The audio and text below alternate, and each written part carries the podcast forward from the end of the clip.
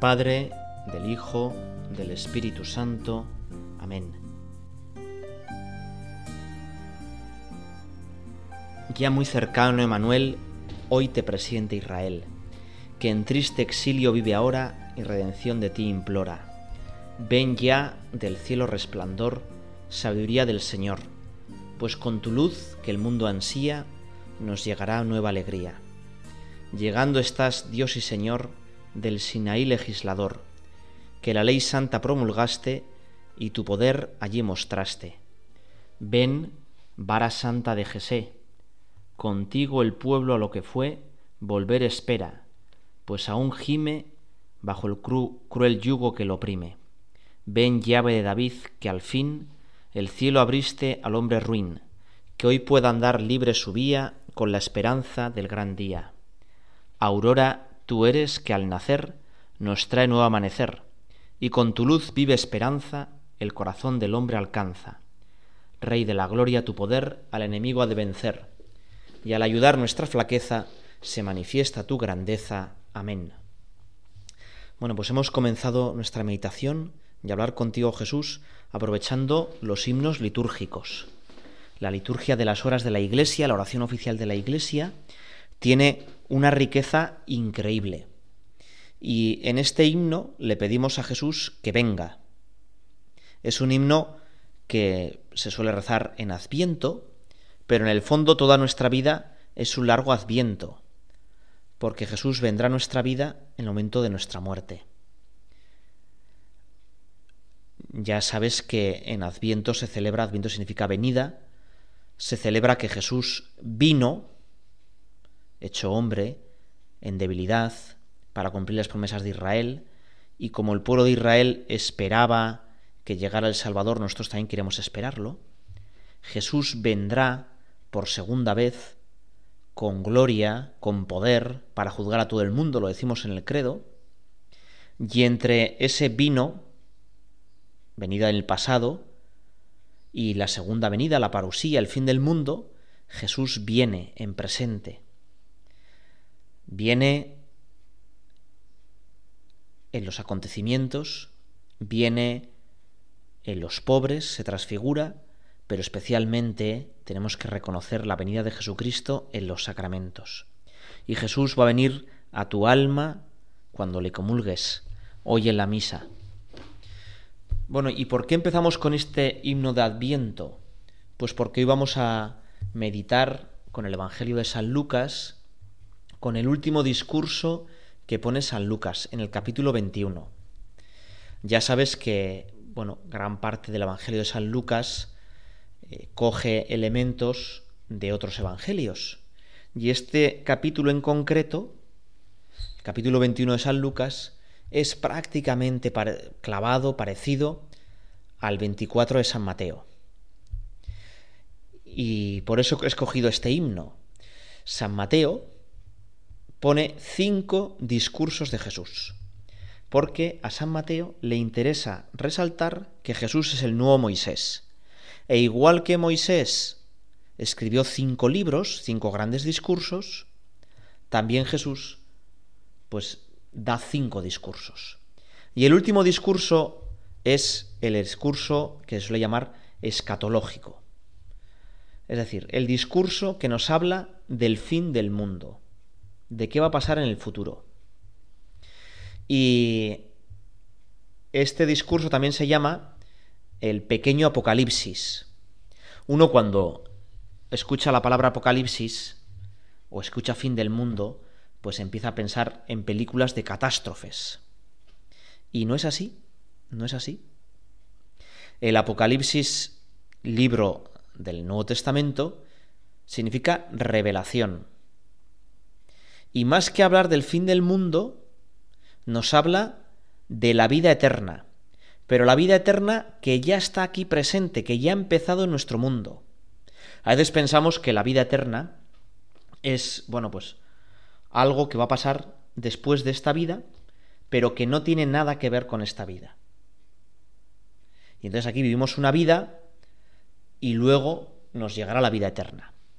Si queréis, esto sería muy parecido a una carrera de atletismo, 3.000 metros obstáculos, Y entonces, en esta vida, lo que tenemos que hacer es pasar obstáculos, pasar vallas, cumplir unas normas, unas obligaciones, para luego tener un premio, ¿eh? una especie de medalla de oro. Pero la medalla de oro no tiene nada que ver con la valla. ¿eh? Son dos cosas totalmente diferentes. Bueno, pues, pues no es así. Aquí, en la vida de verdad, el premio tiene que ver con nuestra vida. Más bien sería como si yo me voy haciendo un traje y al final, cuando me muera, ese traje ya se ajustará perfectamente a mí. Mi vida cristiana no es superar unas vallas, cumplir unas obligaciones, sino que es ser otro Cristo. Quitar lo que estorba mi vida de Cristo. Y la vida eterna será cuando yo en el cielo esté totalmente unido a Jesucristo y yo, sin perder mi yo, sea otro Cristo.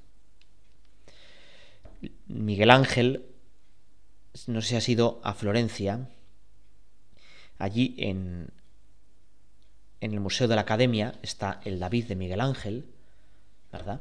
Y es espectacular, ¿no? Qué perfección. Pero antes, justo en el vestíbulo, cuando vas acercándote al David de Miguel Ángel, hay unos grandísimos bloques de mármol que popularmente se conocen como los esclavos. Son partes de un conjunto escultórico que Miguel Ángel pues no acabó. Y entonces se ve un gran bloque de mármol del que parece que sale un brazo, una pierna, un esbozo de cabeza. Y Miguel Ángel decía que la estatua estaba allí y que él solo tenía que quitar lo que sobraba. Nosotros somos imagen de Dios somos otros Cristos. Y desgraciadamente estamos como revestidos por un montón de bazofia, de basura, de cosas que nos estorban, y nuestra vida cristiana es quitarme esa careta que forma mi egoísmo, mis tonterías, y ser imagen de Cristo, ser otro Cristo. Y entonces la vida eterna empieza ya aquí abajo, por eso Apocalipsis es revelación, es decir, yo me tengo que dar cuenta de la venida de Jesucristo en esta vida ya, para después ganarme la otra. Y, en, y fíjate que te he dicho antes que Jesucristo viene en los acontecimientos, y es que Jesucristo guía la historia.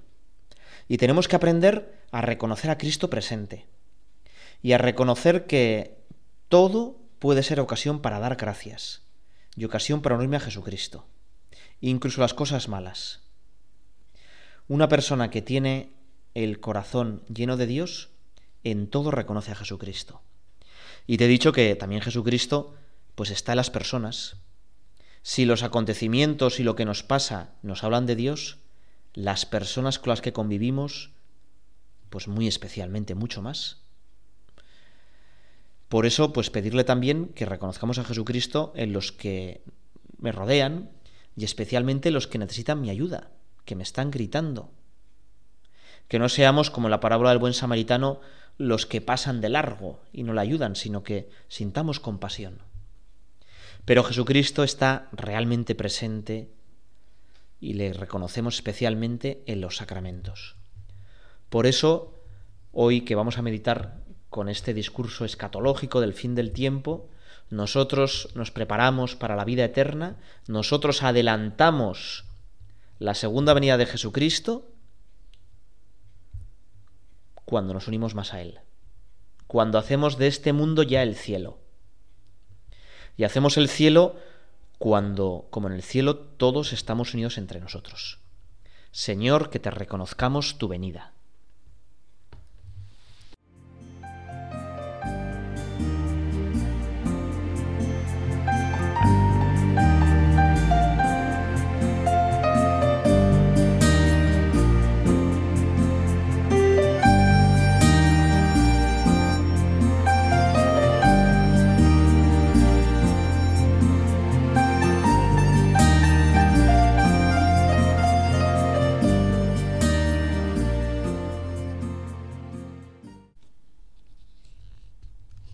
Seguimos rezando con este capítulo que hemos dicho que era el discurso escatológico de San Mateo, el capítulo en el que Jesús nos explica cómo tenemos que reconocerle en lo presente para después abrazarle plenamente en lo futuro.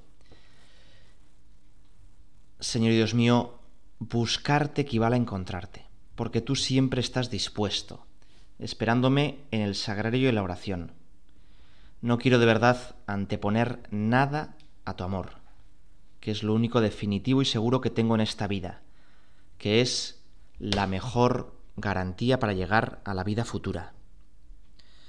Fíjate que en estos discursos escatológicos que vamos a leer ahora, siempre está muy presente una frase que nos puede venir bien y meditar muchas veces. Sería la siguiente. Ya sí pero todavía no. Es decir, Jesús ya está presente en este mundo y tengo que descubrirle. La vida eterna ya ha empezado y tengo que empezar a vivirla. Pero todavía no. Pero no del todo. Cuando me muera, la vida eterna va a ser todavía muchísimo más deslumbrante. Jesús está presente pero escondido. Algún día llegará glorioso con poder. Algún día en su segunda venida lo veremos totalmente. Voy a comenzar a leerte este texto de Lucas 21. En aquel tiempo algunos ponderaban la belleza del templo, que estaba adornada de bellas piedras y ofrendas votivas. Jesús les dijo, Esto que veis Llegarán días en que no quedará piedra sobre piedra, todo será derruido. Le preguntaron, Maestro, ¿cuándo sucederá eso? ¿Y cuál será la señal de que todas estas cosas están para ocurrir? Él dijo, Mirad, no os dejéis engañar, porque vendrán muchos usurpando mi nombre y diciendo, Yo soy, y el tiempo está cerca. No le sigáis.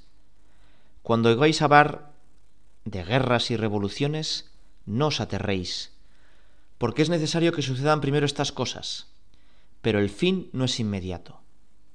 Entonces les dijo, se levantará nación contra nación y reino contra reino. Habrá grandes terremotos, peste y hambres en diversos lugares, y habrá cosas espantosas y grandes señales en el cielo. Bueno, la primera idea quizá es que Jesús, por un lado, profetiza la destrucción de Jerusalén, que va a ocurrir en el año 70, es decir, poquitos años después de que él muriera, pero esa destrucción de Jerusalén, que para muchos judíos sería como el fin del mundo, es una imagen de la destrucción de la Jerusalén terrena, del fin de nuestra civilización. Y a veces Jesús en estas profecías, pues como que las que se mezclan aspectos. Es decir, muchas veces Jesús nos habla de una cosa particular, pero que se pueden aplicar a muchos otros sucesos de la historia y a toda la historia en general. Y lo primero que tenemos que pensar es, pues eso, que no quedará piedra sobre piedra, que todo lo temporal es pasajero precisamente porque es temporal. ¿Cuántas energías, cuántos recursos dedicamos a lo pasajero, a lo que de verdad no cuenta? Nuestra sociedad tiene como una epidemia que se ha llamado la inforemia.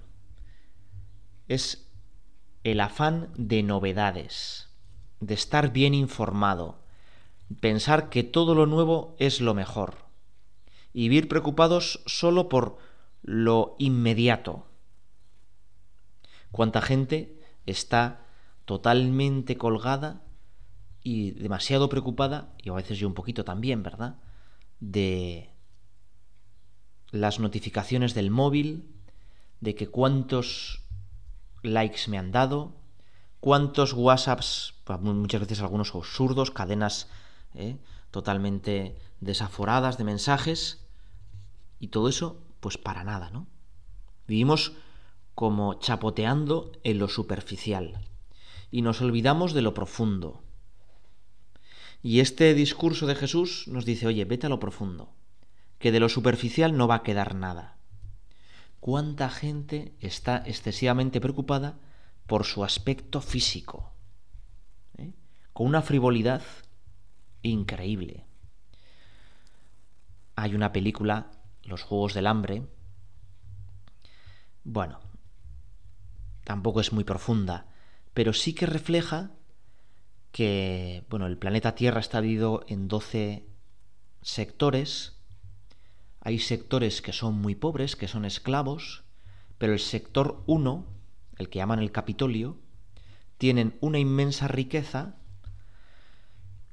y en vez de dar gracias y pensar que tienen una inmensa riqueza y que viven muy bien, es gente vanidosa, egoísta, que sale con unos vestidos totalmente estrafalarios y unas pintas eh, pues, ¿no? grotescas, y es un reflejo, es una caricatura de nuestra sociedad.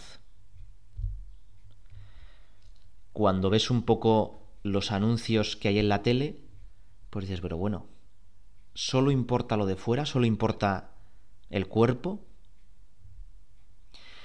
Y Jesús, además de alertarnos de que lo importante no es lo de fuera, sino lo de dentro, y que tenemos que dedicar más tiempo a nuestro mundo interior, nos alerta de los falsos mesías, de los que van a usurpar su nombre, de lo que luego el Apocalipsis va a llamar el anticristo. A veces nos hemos liado mucho la cabeza pensando que el anticristo pues es un personaje en concreto. Bueno, el anticristo es todo aquel que toma el lugar de Dios, que en mi corazón es el más importante. Todo aquel que, que ocupa el lugar de Jesucristo y promete vida eterna a través suya, pero falsamente. Por eso, nosotros permanecer unidos a Jesucristo. Y permanecer unidos a Jesucristo es permanecer unidos al Cristo visible, que es la Iglesia. ¿Dónde está Cristo? Pues muchos se forman un Cristo imaginario y lo moldean ellos como, como la plastilina, cada uno hace su figura.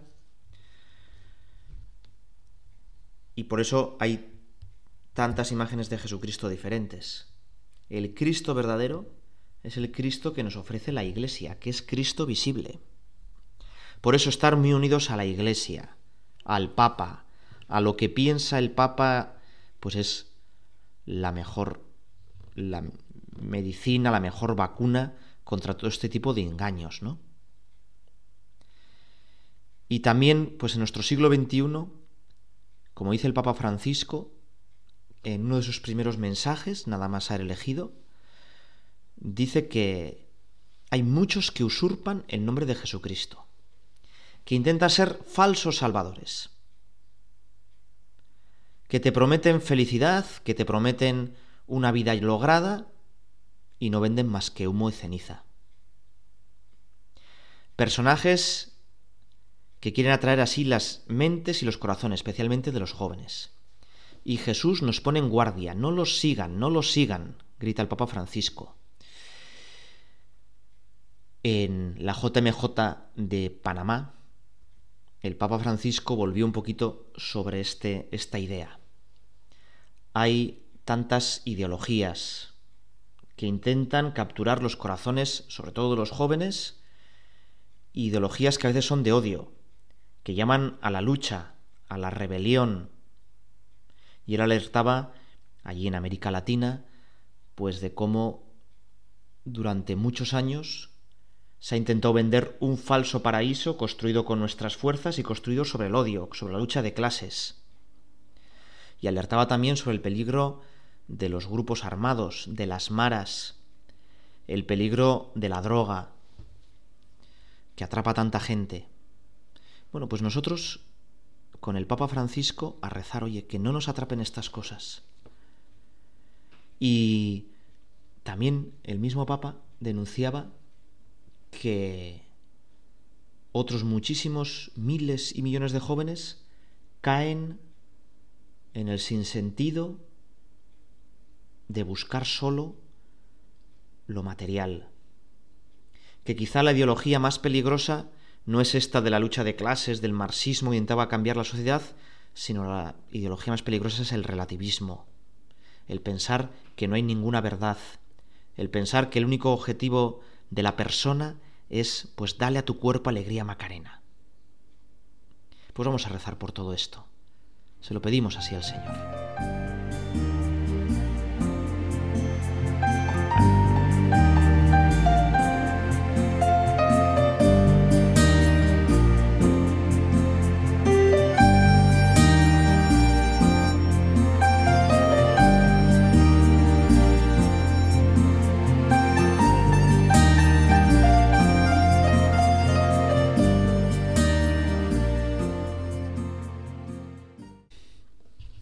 Vamos a continuar leyendo este capítulo 21 de San Mateo con, con, esas claves que hemos hablado, ¿no? De que ya sí, pero todavía no, y que la vida eterna comienza cuando nos acercamos a Jesucristo.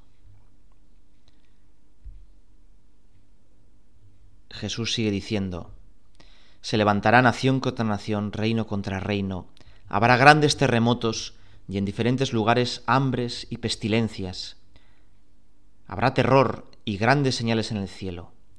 Pero antes de todas estas cosas, os echarán mano, os perseguirán, y os entregarán a las sinagogas y a las cárceles, y seréis llevados ante reyes y gobernadores por causa de mi nombre. Y esto os será ocasión para dar testimonio. Proponed en vuestros corazones no pensar antes cómo habéis de responder en vuestra defensa, porque yo os daré palabra y sabiduría, a la que no podrán resistir ni contradecir todos los que se opongan. Pero seréis entregados, incluso por vuestros padres y hermanos, y parientes y amigos, y matarán a algunos de vosotros, y todos os odiarán por mi nombre pero ni un cabello de vuestra cabeza perecerá. Con vuestra paciencia ganaréis vuestras almas. Y cuando vierais a Jerusalén rodeada de ejércitos, sabed entonces que su destrucción ha llegado. Entonces los que estén en Jerusalén, que huyan a los montes, y los que estén en medio de ella, que se vayan, y los que estén en el campo, que no entren en ella, porque estos son días de retribución, para que se cumplan todas las cosas que están escritas. Pero hay de las que estén en cinta y de las que críen aquellos días, porque habrá gran calamidad en la tierra e ira sobre este pueblo. Y caerá en afilo de espada, y se irán llevados cautivos a todas las naciones, y Jerusalén será hollada por los gentiles, hasta que los tiempos de los gentiles se cumplan. Entonces habrá señales en el sol y en la luna y en las estrellas, y en la tierra angustia de las gentes, confundidas a causa del bramido del mar y las olas, desfalleciendo los hombres por el temor y la expectación de las cosas que sobrevendrán en la tierra, porque los astros del cielo se tambalearán. Entonces veréis al Hijo del Hombre, que vendrá una nube con gran poder y gloria. Cuando estas cosas comiencen a suceder, levantaos, alzad la cabeza, está cerca vuestra redención. También les dijo una parábola. Mirad a la higuera y a todos los árboles. Cuando ya brotan, viéndolos sabéis por vosotros mismos que el verano está cerca. Así también vosotros. Cuando veáis que suceden estas cosas, sabed que está cerca el reino de Dios. De en verdad, en verdad os digo que no pasará esta generación hasta que todo esto acontezca. El cielo y la tierra pasarán, pero mis palabras no pasarán. Cuidaos también de vosotros mismos, que vuestros corazones no se emboten por la glotonería y la embriaguez y los afanes de la vida, y caiga de repente sobre vosotros aquel día, porque como un lazo caerá sobre todos los que habitan sobre la faz de la tierra. Velad, pues, en todo tiempo, orando para que seáis tenidos por dignos de escapar de todas estas cosas, y estar en pie delante del Hijo del Hombre y acaba el discurso con esta con este final, y enseñaba de día en el templo y de noche, saliendo, estaba en el monte de los olivos rezando, y todo el pueblo venía a él por la mañana para oírle en el templo. Bueno, la verdad es que leído así seguido, pues impresiona, e impresionaría todavía más de los labios de Jesús, y más cuando sabemos que es prácticamente de las últimas cosas que habla Jesús. Es como su testamento. ¿Y cuál es su resumen? Pues lo hemos, si lo lees al revés, empezando por, por el final, pues queda bastante claro. Velad. Es decir, no os durmáis, que no se os embote el corazón por la glotonería y la embriaguez y los afanes de este mundo. ¿Verdad? Hay gente que tiene tantas cosas que hacer, hay gente que está tan ocupada que no se ocupa de lo único importante, de salvar su alma. Como dice San Juan de la Cruz, al atardecer de la vida me examinarán del amor. No te van a examinar de los resultados fiscales, del expediente académico o de cuántas series has visto. ¿eh? Si el examen final del juicio final fuera cuántas películas de Marvel, cuántas series, cuánto tiempo has pasado delante de Instagram, cuántos vídeos has subido en TikTok, o cosas de esas, bueno, algunos aquí serían expertos, ¿no? Matrícula de honor. Y sin embargo, eso que poco vale. No sé si tú tienes la, la experiencia de que, bueno, pues llega la noche, te vas a la cama y en vez de, pues, dormirte o leer alguna cosa sensata para que te vaya entrando el sueño, bueno, pues te pones a ver una cosa en el móvil y luego otra, una notificación y luego otra, un vídeo gracioso y luego otro, y has perdido un montonazo de tiempo y no has hecho nada. Y qué triste es cuando a chavales, sobre todo ahora en verano, les preguntas, ¿qué haces en verano? Bueno, pues nada, nada, mirar el móvil, eh, me levanto tarde, quedo un poco con los amigos, bueno, ya, pero... ¿Y algo útil? ¿No? ¿Algo útil? ¿Algo para, pues, construir el reino de Dios? Por eso, bueno, pues vamos a pedirle al Señor que, que nosotros construyamos su reino, que hagamos lo que tenemos que hacer. Dios tiene para cada día un plan, no solo para toda la vida, sino para cada día. Tiene para nosotros un plan. Y sabemos que, bueno, vamos a ser juzgados. Bueno, en realidad yo creo que no es un juicio. Es más bien un darnos cuenta delante del Señor de lo que ha sido nuestra vida. Nosotros normalmente ponemos como un montón de máscaras, de maquillajes a lo que hacemos en la vida y cuando moramos, al lado de Jesucristo, de su mano, veremos la verdad de nuestra vida veremos que hemos hecho muchísimas cosas bien. excelente. Y Dios quiere que esas cosas bien que hemos hecho, premiarlas, aunque en realidad no merecemos, y nos premia con el cielo. Y veremos también que podíamos hecho muchísimas cosas mejor. Y tenemos que purificarnos de esas cosas para entrar en el cielo. El purgatorio es ese dolor que tenemos por no haber aprovechado todo el bien que hacemos.